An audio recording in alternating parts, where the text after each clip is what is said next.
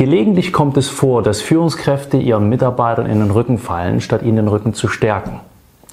Und wir sprechen mal darüber, wie kommt das zustande, wie entsteht so etwas, weil den meisten Führungskräften ist das noch nicht mal bewusst, sie machen das nicht mit Absicht.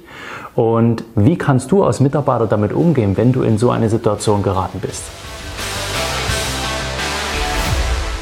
Hallo und herzlich willkommen im Sales Quality Podcast, dem Podcast für erfolgshungrige Autoverkäufer. Ich bin Frank und hier bekommst du von mir jeden Montag und jeden Freitag wertvolle Praxistipps für deinen Verkaufserfolg. Ich wünsche dir nun viel Spaß und wertvolle Erkenntnisse. Jetzt geht's los. Vielleicht hast auch du schon mal eine solche unschöne Situation erlebt. Dir wird Unrecht getan. Und wenn das bei Menschen passiert, die tagtäglich mit dir zu tun haben, die dich normalerweise als Mensch besser kennen sollten, die deine Werte kennen sollten, die wissen sollten, was macht dich aus und die hoffentlich sehen, dass du jeden Tag dein Bestes für das Unternehmen, für das Team gibst, dann ist das besonders verletzend, wenn einem Unrecht getan wird. Wenn einem eine Sache unterstellt wird, die man einfach nicht getan hat oder nicht in der Form getan hat. Also ich kenne diese Situation sehr gut. Ich habe das damals im Autohandel als Angestellter, ob als Verkäufer oder als Führungskraft, habe ich das einige Male erlebt. Und gerade wenn du wirklich zu 100 Prozent hinter deinem Unternehmen stehst, für dein Team da bist und alles gibst jeden Tag bis zur Erschöpfung, dann ist das sehr verletzend. Und ich kann nur inständig hoffen, dass das ja, keinem meiner Mitarbeiter mit mir so gegangen ist, weil keiner von uns ist ja, äh, ist ja fehlerfrei. Ein Verkäufer von mir aus unserem Mentorenprogramm hat eine solche Situation vor einigen Tagen erlebt. Das ist jetzt schon ein paar Wochen her. Ich wollte erstmal ein bisschen Gras drüber wachsen lassen, aber ich hatte mir schon fest vorgenommen, ich mache euch ein Video dazu, weil ich weiß, dass es einigen von euch auch schon ab und zu so gegangen ist. Und diese Situation möchte ich dir ganz gerne kurz schildern, und anschließend möchte ich dir einen Lösungsweg zeigen, wie kannst du damit umgehen. Denn genau das hat mich der Verkäufer gefragt aus unserem Mentorenprogramm. Frank, ich möchte das gerade rücken, ich kann das so nicht stehen lassen. Wie kann ich damit umgehen? Und er hat eins definitiv schon mal richtig gemacht. Er hat erstmal Abstand gewonnen. Hätte er emotional reagiert, hätte Druck Gegendruck erzeugt und das weißt du, wenn du meine Videos schon eine Weile schaust, wenn du dich ein bisschen mit Menschen beschäftigst, dann weißt du, dass es nie eine gute Situation ist. Also ich würde dir erstmal kurz die Situation schildern und anschließend gebe ich den Lösungsweg. Okay? Der Verkäufer ist übrigens äh, Nummer zwei bei einer relativ großen Handelsgruppe und erst seit etwa einem, anderthalb Jahren jetzt wieder im Unternehmen. Also das ist schon eine Leistung. Und ich kann dir versichern, der ist Dienstleister mit Herz, also der gibt für sein Unternehmen, für seine Kunden echt alles. Nicht umsonst investiert er selber in sich mit unserem Mentorenprogramm. Und er hat einem, einem Kunden vor einigen Wochen ein gebrauchtes Auto verkauft und der Kunde wollte jetzt noch einen zusätzlichen Nachlass. Da hat der Verkäufer ihm gesagt, geht leider nicht, das ist Ende der Fahnenstange, mehr geht nicht. Ich kann nichts mehr machen, also entweder nimmst du es oder du lässt es. Und der, der Kunde dann gesagt, na nicht mal eine Tankfüllung und sagt, nee, kann ich wirklich nichts machen. Also treffen Sie Ihre Entscheidung, take it or leave it. Und der Kunde sagt, okay, mache ich. Aber warum soll ich denn jetzt eine Woche auf das Auto warten? Das Auto steht doch schon hier, ich kann das doch morgen bestimmt abholen. Da hat der Verkäufer ihm auch erklärt, warum das länger dauert. Der Kunde hat akzeptiert. Und der Beweis dafür ist der unterschriebene Kaufvertrag. Weil wenn du einen Kaufvertrag unterschreibst, steht der Liefertermin drin und die Kondition drin. Jetzt hat der Kunde aber eins gemacht, der hat sich für besonders pfiffig gehalten, für besonders clever. Ich persönlich halte es eher für link und muss ich einfach so sagen. Der hat einen Tag später oder so hat er eine Bewertung auf Google geschrieben und hat das Unternehmen und den Mitarbeiter schlecht gemacht. Er hat gesagt, das Unternehmen, da steht der Profit im Vordergrund und nicht der Kunde. Und jetzt ist etwas passiert, was noch viel schlimmer ist.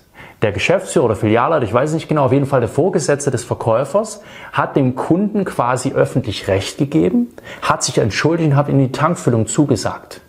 Er hat aber vorher nicht mit dem Verkäufer über die Situation gesprochen.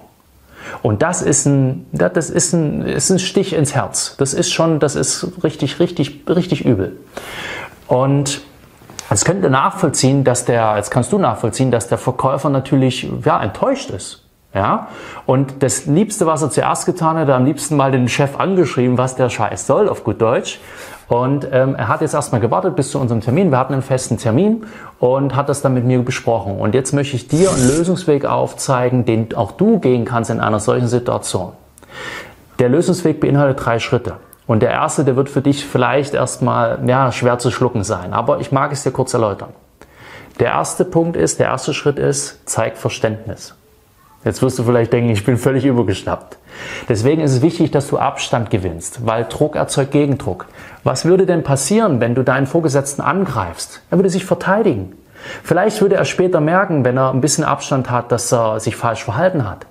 Aber die Chance, dass er das wirklich einsieht und dass er dann sein Verhalten ändert, sich vielleicht sogar bei dir entschuldigt, die ist sehr gering. Druck erzeugt Gegendruck.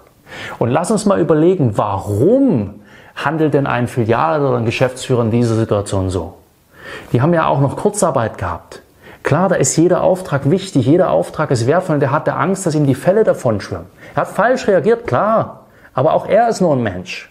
Und das darf man in dieser Stelle vielleicht gelten lassen. Der zweite Schritt ist, sage klar, was äh, dir missfällt. Sprich dabei aber nicht in, also formuliere keine, keine Vorwürfe, sondern sprich in Ich-Botschaften. Sprich ruhig auch davon, wie du dich fühlst. Und anschließend, das ist der dritte Punkt, der dritte Schritt, sage, was du in Zukunft erwartest, was du dir wünschst. Und wenn du so vorgehst, dann kann dein Vorgesetzter auf dich eingehen, erkennen, dass er sich falsch verhalten hat, sich vielleicht sogar bei dir entschuldigen, aber in jedem Fall das nächste Mal sich anders verhalten. Und das machst du dann ungefähr so, dass du jetzt nehmen wir einmal mal die Situation, du sagst dann, hey, lieber Geschäftsführer, ich kann das gut verstehen, dass Sie hier ja, versuchen, äh, den Fall zu retten, also sprich den Auftrag zu retten, damit der Ertrag bei uns im Haus bleibt. Weil ich meine, wir kämpfen ja jeden Tag um jeden Auftrag. Jeder, jeder Auftrag ist Gold wert. Ja, ist wichtig. Das verstehe ich. Nur wissen Sie, was ich nicht verstehe? Dass Sie nicht im Vorfeld mit mir darüber sprechen.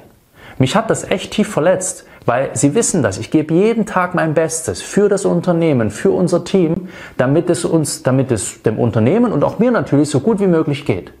Und dann finde ich es einfach nur schade und wie gesagt, es hat mich sehr verletzt, dass die dann nicht erstmal zu mir kommen, mit mir über diese Situation sprechen und dass wir gemeinsam eine Lösung suchen. Und das ist etwas, was ich mir fürs nächste Mal gerne wünsche. Und erledigt. Und du wirst sehen, wenn du das so machst, deswegen brauchst du aber ein bisschen Abstand. Weil wenn wir im Prass sind, dann ist die Biochemie in unserem Kopf, na, nicht ganz so zu unseren Gunsten. Dann sind wir selber auf, auf Krawall gebürstet und das wird nicht funktionieren. Also du wirst sehen, wenn du das so machst, dann hast du eine hohe, zum einen, also eine hohe Chance, dass sich dein Chef bei dir vielleicht sogar entschuldigt, aber definitiv wird er verstehen, was er falsch gemacht hat. Ja?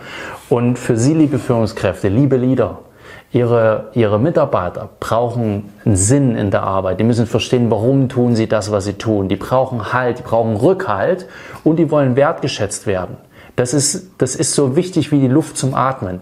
Und bitte geben Sie ihnen das. Ja? Das ist das allerletzte, dem Mitarbeiter in den Rücken zu fallen. Also wenn Sie in so einer Situation sind, reflektieren Sie bitte einmal nochmal, gehen Sie mit Ihrem Mitarbeiter ins Gespräch ja? und suchen Sie gemeinsam eine Lösung.